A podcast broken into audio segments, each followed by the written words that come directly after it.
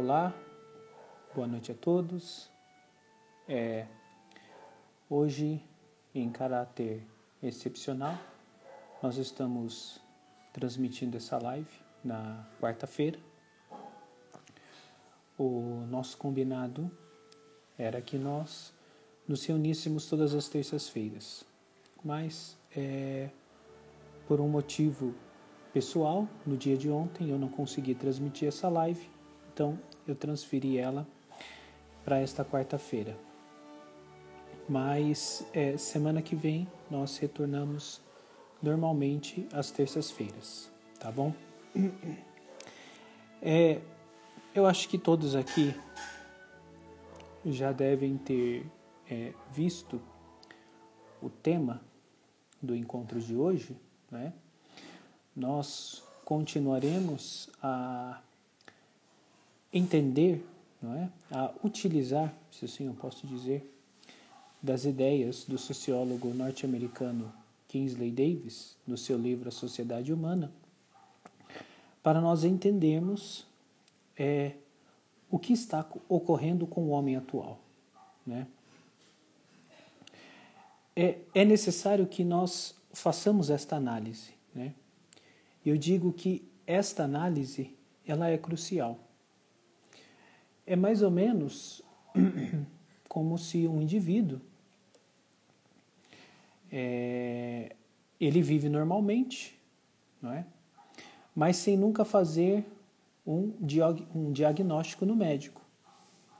Então ele simplesmente pode achar que ele está com é, gozando né, de saúde plena e de repente ele se depara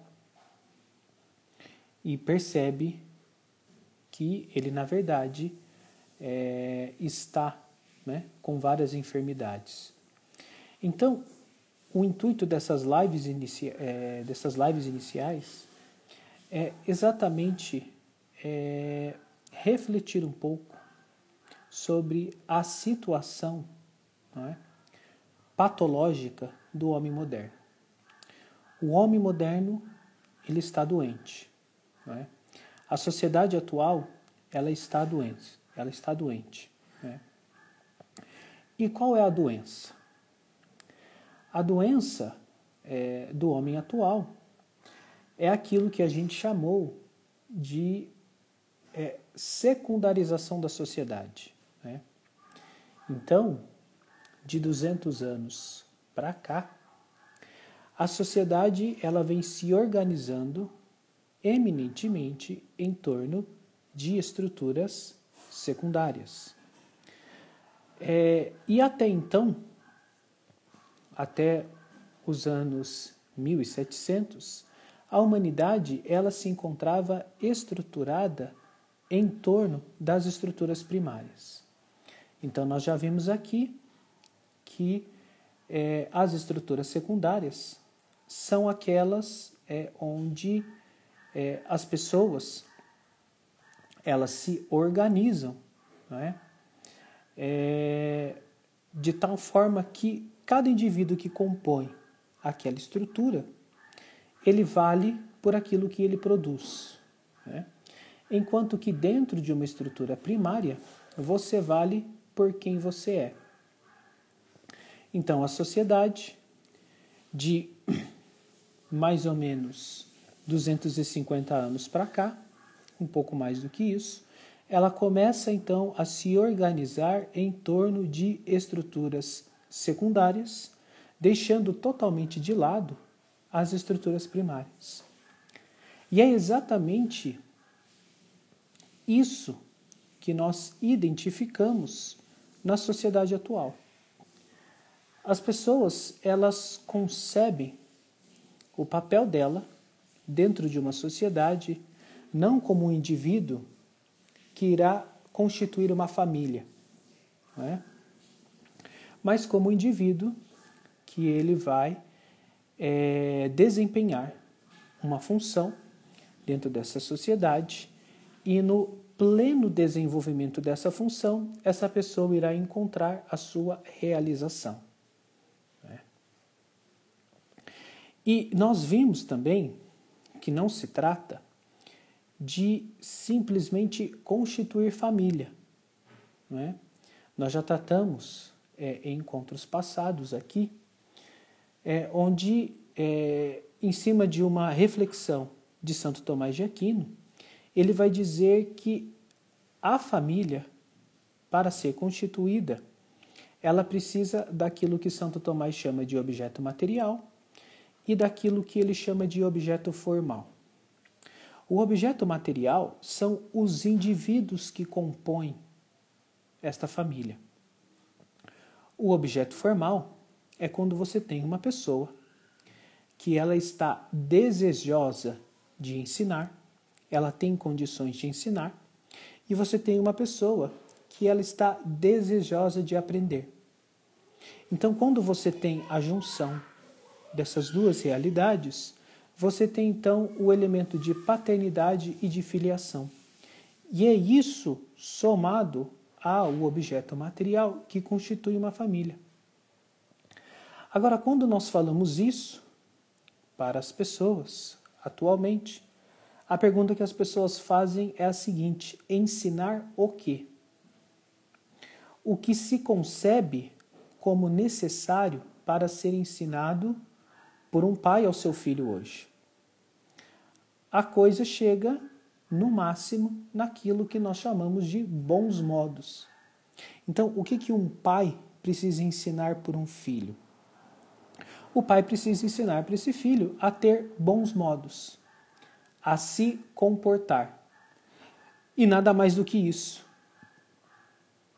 Só que nós vimos que é, isto acontece exatamente porque nós concebemos o ensino atrelado ao caráter profissional. Então, o que, que o pai, o que, que um pai precisa ensinar para um filho? Não é? é uma profissão. Só que um pai, ele não pode dar um título de médico, de engenheiro, de advogado para o seu filho. E como a sociedade ela se organiza em torno de estruturas secundárias, então essa mentalidade é, é, de que o ensino está atrelado à profissão, ela faz com que a família ela seja colocada totalmente de escanteio no caráter do ensino de qualquer indivíduo. Né? É, mas, porém, uma coisa que fica cada vez mais e mais clara, na verdade isso é evidente, é que a própria estrutura de ensino ela requer uma espécie de estrutura primária. Existe um livro chamado Relatório de Yale, que foi escrito em 1828, onde você tem uma polêmica no ensino superior nos Estados Unidos, exatamente nesse ano. Então havia uma pressão para que você transformasse os cursos superiores em cursos superiores técnicos. Porque até então o curso superior ele formava um indivíduo, uma pessoa dotada de virtudes, uma pessoa com uma habilidade retórica muito elevada, uma pessoa com uma consciência cívica altissimamente elevada. Depois, então, se preocupava com a formação técnica e universitária dessa pessoa.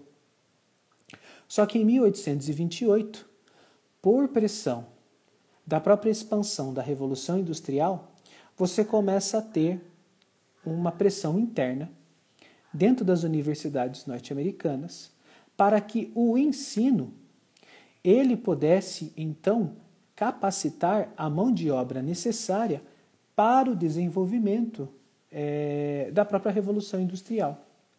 E aí então alguns professores da Universidade de Yale eles escrevem um relatório chamado Relatório de Yale e nesse relatório eles dizem algo muito interessante que quando um jovem ele deixa a sua casa paterna e ele começa a viver em uma universidade. Aquela universidade deveria preocupar-se em fazer com que essa transição ela seja o menos brusca possível. Então, os professores de 1828, eles tinham a consciência de que a relação do professor para com o aluno, ela é muito parecida, embora não seja igual, com a relação entre um pai e um filho. Isso nós perdemos hoje. Porque hoje o ensino se tornou um mercado de diplomas. Não só o ensino superior, mas o próprio ensino médio, não é? Se tornou um apêndice da secundarização da sociedade. Nós não conseguimos conceber uma educação nos dias atuais se essa educação não estiver atrelada a um fim profissionalizante. Né? É... Um exemplo disso, talvez, se eu colocar isso para você aqui agora, você possa é, fazer essa pergunta. É, para que ensinar latim para uma criança? Não é? Muitas pessoas acham isso absurdo. Por que ensinar latim? Ensine inglês. Né? É, ensine é, espanhol. Ensine línguas que vão fazer com que essa criança ela tenha benefícios na sua carreira profissional futura. É? Só que a verdade é o seguinte: o latim ele tem uma capacidade de desenvolver uma base lógica no ser humano que nem as ciências exatas elas conseguem desenvolver. E eu falo isso sendo engenheiro de profissão, tá? O caráter lógico que o latim ele imprime na mente de um ser humano, ele é muito mais eficaz do que o próprio é, estudo das exatas pura e simplesmente, né? Mas as pessoas não concebem isso hoje. Por quê? Porque, tá bom, meu filho vai aprender latim. Ele vai ficar fera na gramática latina e, consequentemente, fera na gramática do português. Né? Mas o que, que ele vai ganhar com isso? Que projeção social ele terá com isso? Né? Qual vai ser o benefício profissionalizante que ele terá com isso? E por que, que nós pensamos assim? Porque exatamente nós concebemos a sociedade como o Kingsley Davis a concebe. E como é que o Kingsley Davis ele concebe a sociedade? Ele concebe a sociedade em quatro camadas, né? Você tem a camada principal, que seria a quarta camada, que é o que ele chama de tecnologia. Então, a finalidade da sociedade, segundo Kingsley Davis, é a produção de tecnologia. Só que essa tecnologia, ela só pode ser produzida se ela for bancada, se ela for financiada por um sistema econômico robusto. Só que para que você tenha um sistema econômico sadio, você precisa ter um ambiente político estável. Só que para você ter um ambiente político estável, você precisa ter então o consenso ideológico que somente a filosofia e a religião, segundo Kingsley Davis, conseguem fornecer. Então nisso você tem as quatro camadas da sociedade. Você tem a tecnologia, você tem a economia, você tem a política e você tem é a filosofia e a religião. Então, para o Kingsley Davis, era necessário a filosofia e a religião dentro de uma sociedade. Só que, para ele também, a filosofia e a religião eram coisas irracionais. E elas exatamente eram irracionais, tinham esse caráter é, de irracionalidade, para que elas pudessem, então, gerar esse consenso ideológico. Então, da irracionalidade da filosofia e da religião, você tem o consenso ideológico. Esse consenso ideológico fornece uma política estável. Essa política estável atrai o desenvolvimento da economia ou atrai investimentos externos. E essa economia sadia, ela então propicia o desenvolvimento da tecnologia. Então, a finalidade da sociedade para o Kingsley Davis era o desenvolvimento da tecnologia. Só que essa mentalidade não é do Kingsley Davis. Essa mentalidade é a mentalidade de todo mundo. Então, se a finalidade é a produção de tecnologia, então a família ficou de escanteio. Porque a única função da família é fornecer os indivíduos que são necessários para a produção da tecnologia. Porque para que você tenha a produção de tecnologia, alguém tem que idealizá-la. E para você ter a produção de tecnologia idealizada, depois você precisa ter alguém que produza. Então você precisa de pessoas. Então as pessoas não são mais membros de uma comunidade, pertencentes a uma família. As pessoas são part numbers, são números que precisam é, que são necessários para você ter o desenvolvimento é, da tecnologia. Só que tudo isso só pode ser suportado por um ambiente é, religioso e filosófico. Por que, que o ambiente político no Brasil ele anda tão conturbado? Porque você não tem o consenso ideológico, você não tem o consenso das ideias. Você tem os partidos de esquerda muito bem alinhados, né, que seguem exatamente a cartilha socialista, e você tem alguns focos né, de é, instituições ou de pessoas que se declaram como de direita. Mas então você tem esse embate, você tem essa briga. Não é? E tudo isso gera esse ambiente instável político no qual nós estamos. Agora, eu não quero analisar esse fato. Só estou mencionando para mostrar para os senhores o quanto que a filosofia e a espiritualidade, né, ou a religião, elas influenciam no desenvolvimento de uma sociedade e por que, que é assim? Porque, na verdade, o ser humano ele não segue tecnologias. Na verdade, o ser humano ele segue ideias. E essas ideias, elas precisam ser produzidas por alguém. Até o ano de 1500, né, você tinha um consenso filosófico e religioso unânime na humanidade. E com isso você teve o quê? Né? Qualquer um que estudar superficialmente a história vai identificar isso. Você teve um clima de paz que reinava no mundo. As ameaças, elas vinham de outros povos, sejam eles é, pagãos ou sejam eles de religiões distintas do catolicismo.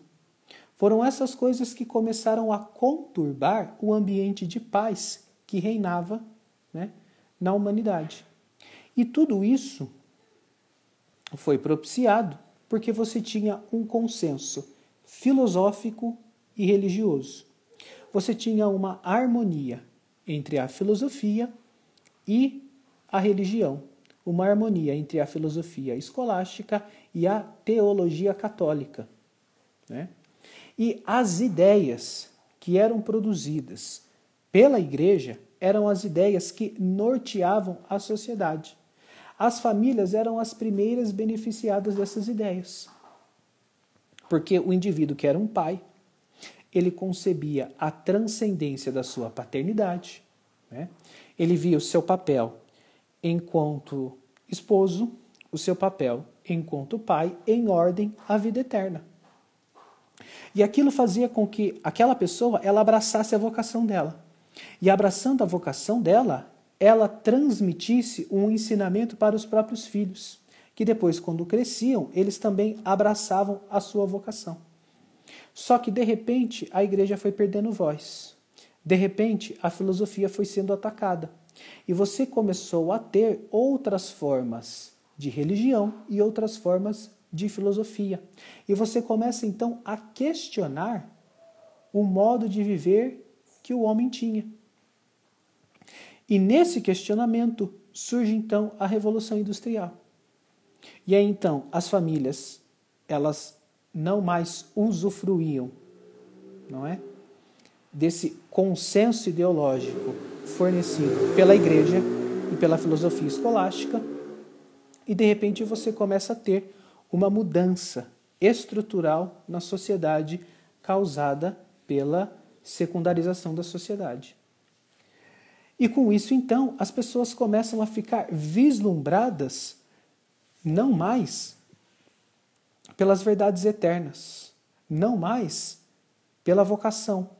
As pessoas começam a ficar vislumbradas pelo dinheiro e pela produção de tecnologia. É por isso que lá em 1952, o Papa Pio XII, na sua mensagem de Natal, ele dizia o seguinte: Veja, isso há 70 anos atrás. Os homens, eles trocaram o infinito de Deus pelo infinito humano. É aquilo que o próprio Santo Agostinho já dizia, que nós temos duas cidades. A cidade que ela é construída pelo perfeito amor a Deus e o total desprezo de si, que é a cidade de Deus, e a cidade dos homens, que ela é construída em cima do perfeito amor a si e do total desprezo a Deus. Então, toda essa possibilidade de desenvolvimento tecnológico, toda essa possibilidade de crescimento profissional e todo esse materialismo ferrenho que invadiu a sociedade moderna tornou o homem cético o homem moderno, ele é incapaz de conceber que ele possui dentro dele uma realidade imaterial, que é a alma. E se você começa a tentar discutir isso com alguém, essa pessoa ela fala: "Olha, então vamos para um laboratório e você me mostre dentro do laboratório como que essa alma ela é espiritual". Mas veja, se a alma ela é espiritual, então quer dizer que não tem como, pela experiência dos sentidos, que são catapultadas dentro do laboratório, você conseguir identificar essa experiência. Então o homem deixa de usar o seu intelecto para usar as ferramentas de produção de tecnologia. O critério já não é mais a razão humana. O critério agora são os instrumentos de medição. Então, com isso, você tem uma total incapacidade da humanidade de entender o que está acontecendo com ela. Então, todo mundo vive na correria, as pessoas já crescem na correria, o bebezinho com seis meses ele já vai para a maternidade, para o maternal, e ele fica lá. Dentro do próprio maternal, ele já é educado, não é?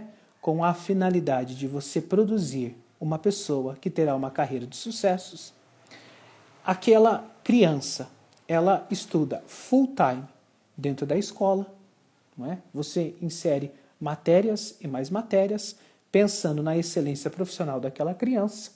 Ela cresce concebendo a existência dela como um desenvolvimento profissional. Daqui a pouco esta criança vai para a faculdade. Quando ela chega na faculdade, ela vai ter contato com N ideologias, todas elas catastróficas, todas elas mentirosas, sendo que ela já teve uma enxurrada disso dentro do próprio sistema de ensino, e ela vai crescer um adulto totalmente incapaz de entender o que está acontecendo com ela. Então é como se você tivesse um câncer terminal, você vivesse se arrastando por aí, mas você não conseguisse conceber que isso é anormal, porque você sempre viveu assim. Esta é a situação do homem moderno. E essa situação só é assim porque, conforme analisou e analisou muito bem o Kingsley Davis, a finalidade da sociedade é a produção de tecnologia. Na Idade Média, a finalidade da sociedade era a prática da vida espiritual e o desenvolvimento intelectual. Não era o desenvolvimento de tecnologia. E é exatamente por isso que você tem ali o ápice do desenvolvimento intelectual do ser humano. Algumas pessoas têm dificuldade de entender isso. Olha, se você tem a dificuldade de entender isso, eu recomendo que você leia um livro chamado A Inveja dos Anjos, onde vai ser descrito ali como foi a educação ao longo da Idade Média. Se você ler esse livro e você não se tornar, é, você não se dar por convencido disso, faça uma análise muito simples. Pegue a Suma Teológica de Santo Tomás de Aquino e tente entendê-la. É? Veja se você consegue entender aquilo, se você consegue ler aquilo. E aquilo ali é uma espécie, né? Aquilo não foi escrito em linguagem poética, mas quando a gente entende aquilo ali, aquilo ali é uma poesia que reverbera o próprio coração de Deus. O coração do próprio Deus está é, reverberado ali em cada uma das linhas teológicas descritas por Santo Tomás de Aquino. Só que as pessoas não conseguem entender isso. E por que, que as pessoas não conseguem entender isso? Porque se você vive em uma sociedade eminentemente materialista, onde você é incapaz de conceber a existência dentro de você de uma realidade material, e que exatamente o desenvolvimento dessa realidade imaterial é o que importa nessa vida e não o desenvolvimento de tecnologia, então você fica é, inacessível. Você não tem acesso a este mundo. E aí, para é, colocar a cereja em cima do bolo, você tem um professor de história que encheu a tua mente de ideias né, relacionadas à Idade Média, dizendo que a Idade Média foi a Idade das Trevas. Né? Então, com isso, a gente tem uma grande dificuldade de fazer um resgate intelectual e espiritual do homem moderno. Mas precisamente são somente essas coisas que são capazes de nos retirar do buraco. Né? Eu acho que eu nunca citei isso daqui que eu vou citar agora, aqui nessas lives, mas existe é, o mito das cavernas, que está lá na República de Platão. É. No mito das cavernas, o Platão ele vai, ele vai descrever é, o seguinte cenário. Né? Ele vai dizer que é, existia uma caverna, aquela caverna. Ela era escura, a única coisa que iluminava aquela caverna era uma luz que vinha de fora, só que aquela luz ela era bem frágil e que haviam pessoas dentro daquela caverna. E a única coisa que aquelas pessoas conseguiam fazer dentro daquela caverna era tentar discernir o que eram as sombras que passavam no fundo da caverna, na parede que ficava no fundo da caverna. Então as pessoas ficavam ali. E que ali, então, na caverna, o maior, né, o maioral, né, o professor, o sábio, o filósofo, o teólogo, né, o místico, era aquele que era capaz de melhor tentar descrever o que eram aquelas sombras. Só que aí o Platão diz que em determinado dia, uma pessoa ela escapa da caverna ela tem a ideia de sair dali. A hora que ela sai e ela se depara com o mundo, ela tem uma dificuldade. E qual é a dificuldade? A clareza do sol. E por causa daquela clareza, ela não consegue olhar para as coisas diretamente, ela tem que olhar para o chão. E a única maneira dela conseguir ver melhor as coisas é buscar ver a imagem delas refletidas nas águas. Só que ali, aquele indivíduo ele já percebe que aquela imagem refletida nas águas era muito mais clara do que a sombra que estava lá no fundo da caverna. Aquela pessoa vai se acostumando com aquela luz, de repente ela não precisa mais do espelho das águas, ela consegue olhar para a própria coisa, só que chega um momento em que aquela pessoa ela percebe que a causa de todo aquele conhecimento estava em algo luminoso que estava acima dela, que é o sol. Então ela consegue, ainda que por pouquíssimo tempo, olhar para o sol. E aí o Platão diz que essa pessoa, ela retorna para a caverna e ela começa a ter uma dificuldade com o pessoal que está dentro da caverna. Porque quem está dentro da caverna não quer sair da caverna. E quem é o maioral dentro da caverna é quem está dando aula de sombra. Só que o cara que saiu da caverna, ele está falando, gente, presta atenção, isso não é nada. Vocês não entenderam nada. Existe uma coisa muito mais clara ali fora. Só que vocês precisam sair da caverna. Pois bem, o Platão falou que o trabalho de você pegar uma pessoa dentro da caverna, tirá-la de dentro da caverna, levá-la para fora da caverna para fazer o mesmo processo que você fez, é o que a gente chama de educação. Essa é a concepção do Platão, um filósofo grego, que viveu mais ou menos 300 anos antes de Cristo. Né? As pessoas perderam a noção disso. E o homem está dentro das suas cavernas. Só que a caverna hoje tem um sofá, ar-condicionado, Netflix, é, live de tudo qualquer tipo, a tudo qualquer instante, é, iFood, né? Mas o homem continua dentro da sua caverna e o homem não consegue sair fora dela. Só que enquanto ele não sair da caverna, ele vai ficar refém à experiência das sombras. Né? E é exatamente por isso que a sociedade atual ela concebe a essência da sociedade como a produção de tecnologia, porque ela só consegue enxergar sombras. Como é que a gente resolve o problema? Mirando no sol. E como é que a gente mira no sol? A gente mira no sol através de duas coisas que Deus suscitou na humanidade. Uma delas é a filosofia clássica, a segunda delas é o catolicismo. Sem essas duas coisas juntas, é impossível de chegar ao sol. Com essas duas coisas, você chega ao sol, como Tomás de Aquino chegou ao sol, como Aristóteles chegou ao sol, como Santo Agostinho chegou ao sol, como Hugo de São Vítor chegou ao sol, como a Santa Teresa, é, essa semana é dia dela, chegou ao sol. E são exatamente esses homens que são capazes de ensinar a humanidade. E são exatamente esses homens que conseguem mostrar pela sua vida que a finalidade do homem não é ter um diploma, que a finalidade do homem não é ter uma profissão, que a finalidade do homem não é catapultar a economia global, que a finalidade do homem não é a produção de tecnologia, a finalidade do homem é unir-se a Deus através do pleno desenvolvimento da sua inteligência.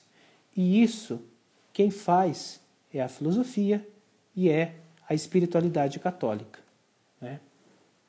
Então, é, era isso que eu gostaria de partilhar com vocês nessa noite, né? com essa live de hoje. Eu acho que a gente consegue encerrar uma primeira parte inicial que eu queria tratar aqui com vocês para que a gente entendesse o problema do homem moderno. Não é? Mas se vocês não entenderam, ou se não ficou claro, eu me coloco totalmente à disposição para posteriores perguntas, tá bom? Mas, de qualquer forma, era isso que eu tinha para partilhar com vocês. É, sim, alguém tá se alguém quiser perguntar algo, fique à vontade. Nós temos tempo aqui ainda. Tá bom? Aqui mesmo na live, se quiser perguntar depois também, fique à vontade.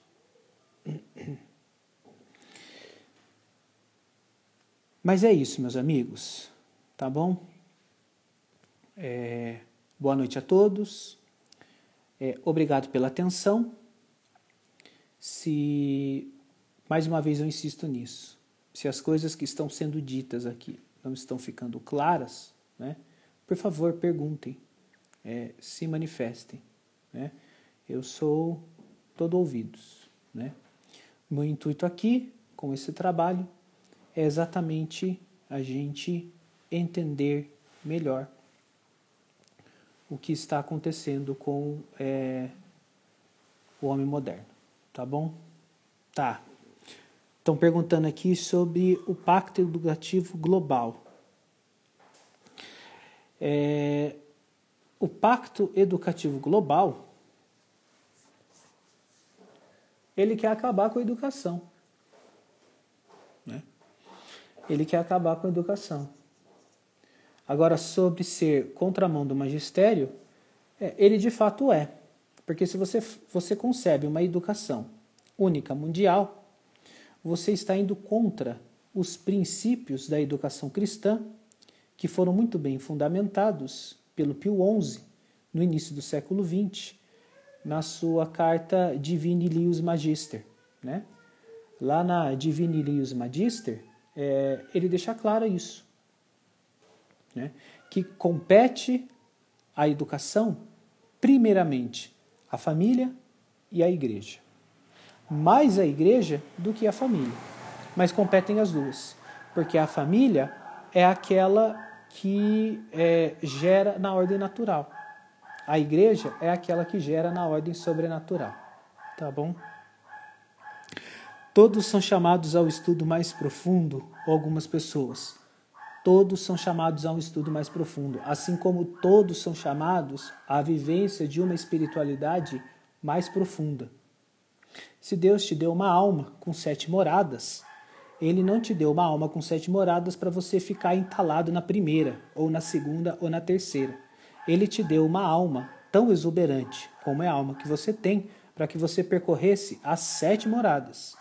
E da mesma forma como nós somos chamados a alcançar a excelência da contemplação, analogamente nós somos chamados a alcançar a excelência da inteligência através de uma vida de estudos. Né? É isso que realiza a natureza humana, somente isso. É, quando a gente começa a falar essas coisas, a gente tem uma dificuldade de entender, porque a gente está numa sociedade muito, mas muito, mas muito pragmatista. Né? Todo mundo quer fazer algo. Né? Às vezes a gente escuta uma live dessa, a gente já quer sair fazendo algo. Calma. Né?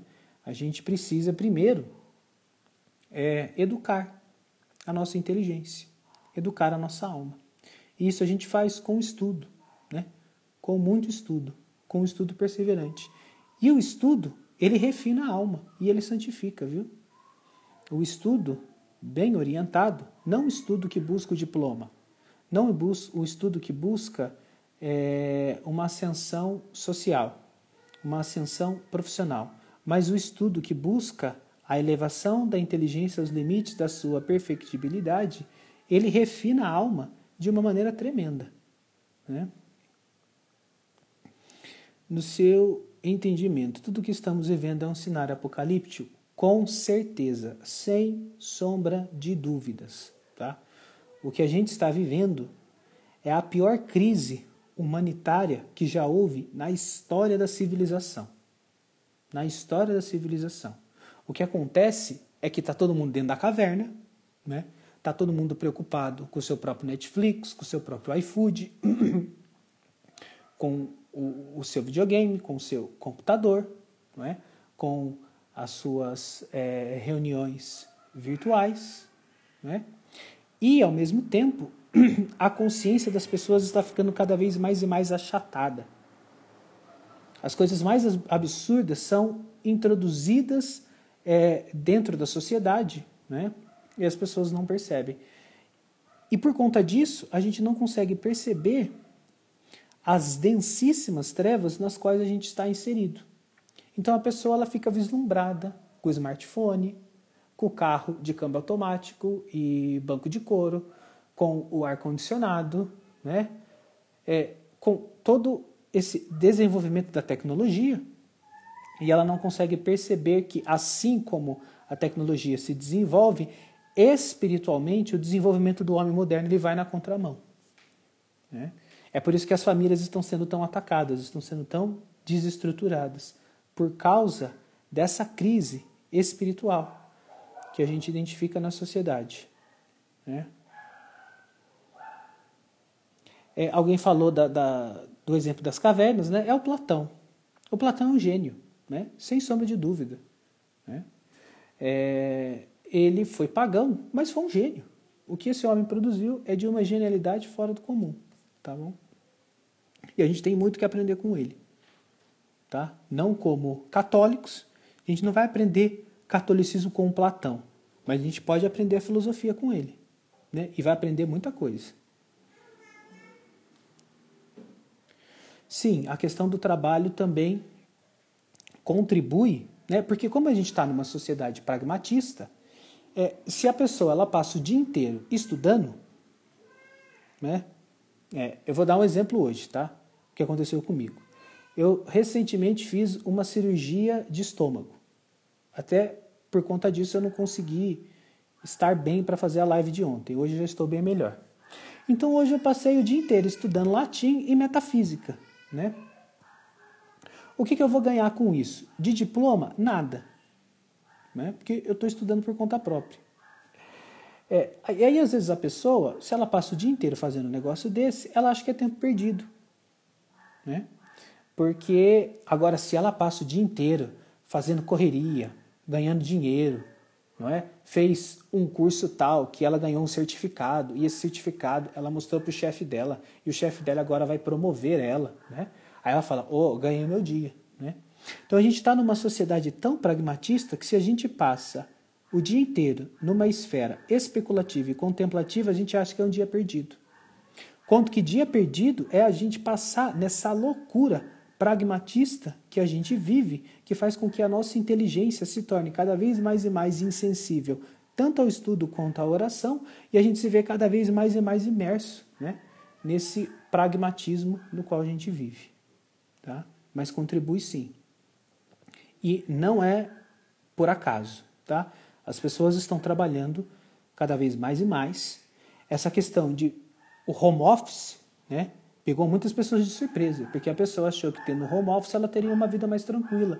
Lê do engano, não é? Porque agora a empresa pegou o tempo que ela gastaria com traslado, o tempo que ela gastaria com refeição e ela jogou mais carga em cima do indivíduo. Então ele está dentro de casa, mas está louco, né? Está sobrecarregado. E todos esses são sintomas para é, achatar as nossas consciências, para nos manter num nível de insensibilidade e falta de contato com a realidade que eu repito para vocês, nunca houve na história da humanidade. Nunca houve. Né? É, basta você pegar é, e, e ler as poesias de Homero. Né? A, a Ilíada.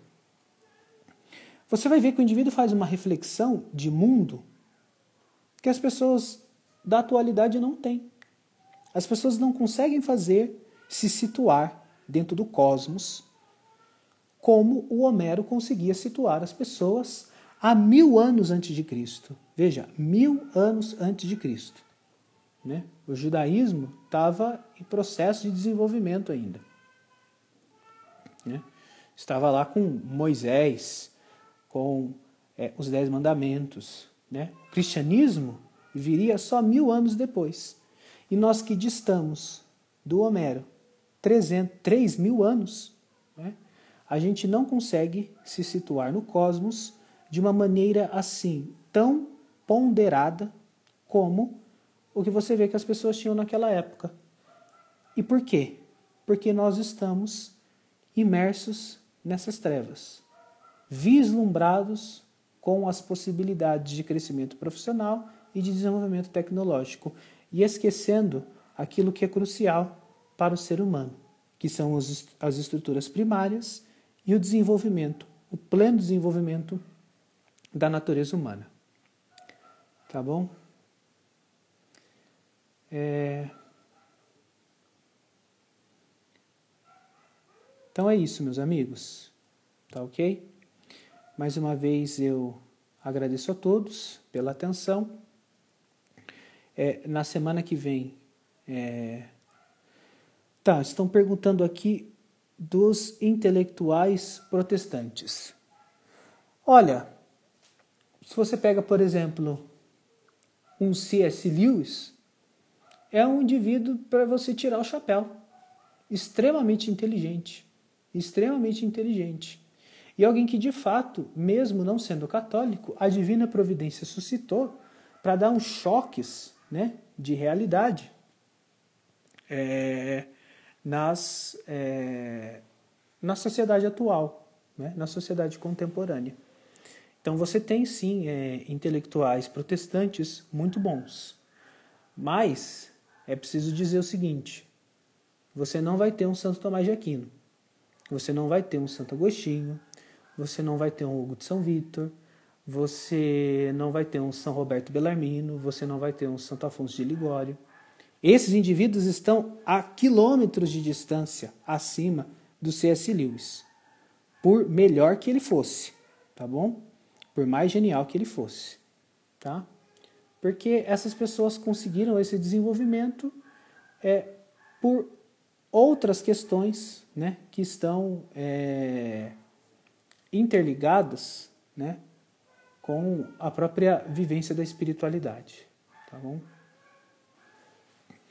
Algum livro de Platão, é, a República, né? O mito das cavernas está lá na República, né?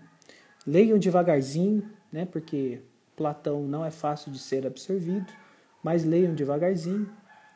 Você vai ver a concepção do Platão de educação. É uma coisa assim espetacular, né? O que estão querendo aí com os pactos globais da vida é uma coisa totalmente absurda. E se você começa a ver a concepção de educação do Platão, você vê que a concepção dele é bate com muito daquilo que o Pio XI fala na Divine Lius Magister. Né? Tem vários pontos ali que eles se encontram. Isso é impressionante.